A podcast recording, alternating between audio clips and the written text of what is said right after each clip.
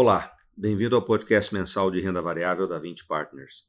Meu nome é Olavo Tortelli, sou sócio responsável pela nossa área de ações. Novembro foi um mês caracterizado por uma forte alta dos ativos de risco no mundo todo, uma vez que o resultado da eleição americana reduziu bastante a incerteza que pairava sobre os mercados globais.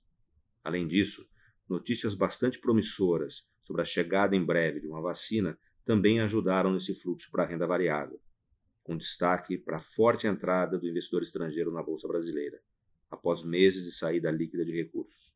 A alta dos mercados globais foi marcada também por uma rotação inédita na sua magnitude de ações de crescimento para ações de valor, com destaque para as ações de bancos e energia, que haviam ficado muito para trás no ano.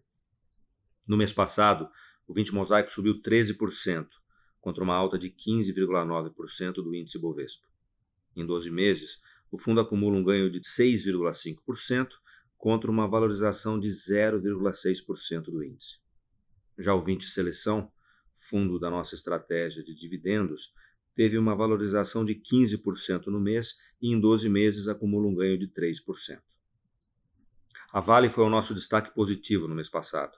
O bom desempenho das ações pode ser explicado pelo aumento do preço do minério de ferro, pela expectativa de um possível acordo com os órgãos federais e estaduais, reduzindo as incertezas envolvendo o valor do litígio relacionado à tragédia de Brumadinho, pela percepção de melhora nas questões ESG e, por fim, pelo múltiplo extremamente atrativo quando comparado às competidoras internacionais.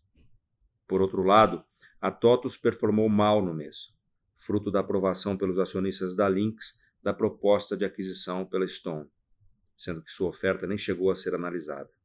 No entanto, acreditamos que a companhia segue forte nos seus fundamentos, com entrega de resultados mesmo num cenário mais adverso do ponto de vista econômico. Continuamos vendo um retorno atrativo no mercado de ações. As carteiras dos fundos refletem essa nossa visão positiva para a renda variável a médio e longo prazos, em função do ambiente de juros baixos no mundo, retomada da atividade econômica e chegada da vacina. Investimos numa seleção de empresas muito bem administradas e rentáveis, que negociam com desconto em relação ao seu preço justo. Além disso, as carteiras são bem diversificadas entre setores e empresas. Atualmente, nossas maiores exposições estão nos setores elétrico e saneamento, commodities e bancos.